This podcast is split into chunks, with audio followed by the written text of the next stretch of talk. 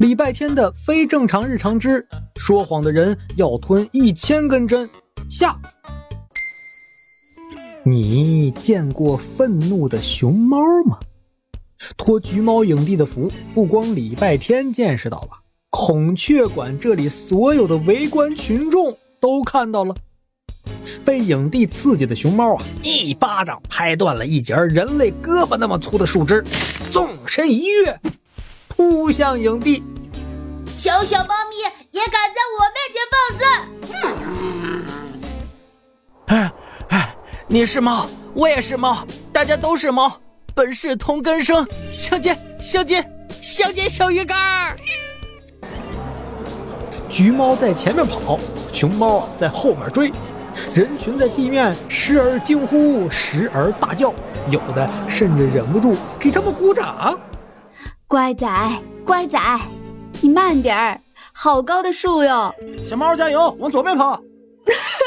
熊猫太胖了，哎呦，虽然猫也胖，可它灵活呀。是的，影帝大概是世界上最灵活的胖子。他一会儿跳上树枝儿，哎，一会儿窜上树干，一会儿又来个急转弯，把身后的熊猫耍的是团团转，也引得围观群众阵阵掌声。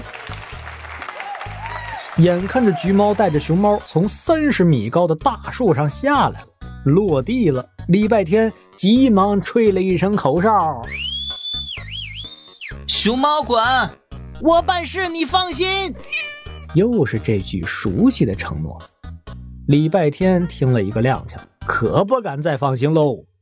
他计算着距离，在熊猫追着影帝离自己最近的时候，扔出了手中的香蕉，正中熊猫的脑袋。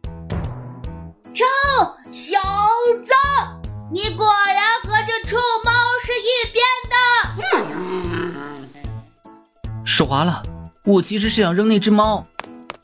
我脑袋上写着“好骗”两个字吧，你们一个想扔我？我为你立过功，我为你流过血，我为你打江山，你竟然这么对我！一根香蕉改变了这场追逐的局面。现在礼拜天跑在了最前面，被身后的橘猫追。橘猫呢被熊猫追，熊猫呢被一群工作人员追，工作人员身后呢还有一群看热闹的吃瓜群众。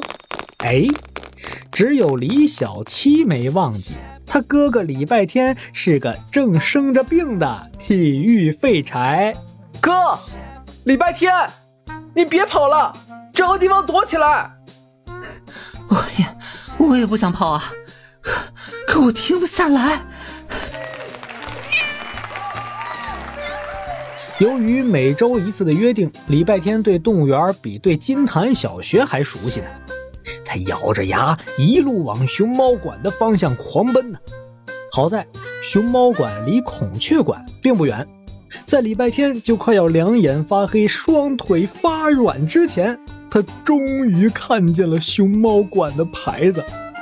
门口焦心盼着熊猫回来的工作人员看了一眼他身后的一串追兵，立刻打开了大门。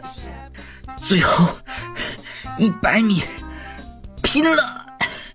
礼拜天咬紧牙关，一头撞上了熊猫馆门口的巨大熊猫毛绒玩偶的肚皮，然后就满头大汗，虚脱的跌坐在地上。接着，橘猫影帝撞上了礼拜天的胸口。他也筋疲力尽了，哎哎，被熊猫追，我这辈子值了。第三个撞的是熊猫，工作人员早有准备，提前张开了特制的大网。熊猫啊，追昏了头，满满当当扑了个正着啊！这次轰动金坛小镇的熊猫出逃事件就这样结束了，但礼拜天和熊猫的事儿。还没结束，我承认我让我弟弟来骗你，是我不对，但是我知道啊，你发烧了吗？你跟那只臭猫说的话我都听到了，那你还追我？我差点跑断气好吗？可是你跑完之后不是出汗了吗？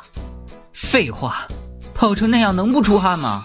出汗了，感冒也好，发烧也好，就都好了呀。礼拜天这才注意到，大汗淋漓后的自己，哎，脑袋不晕了，鼻子不堵了，精神也好多了。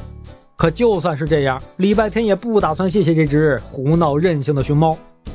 围墙里的熊猫骑上了他心爱的小木马，摇摇晃晃，对围墙外的礼拜天嘿嘿一笑。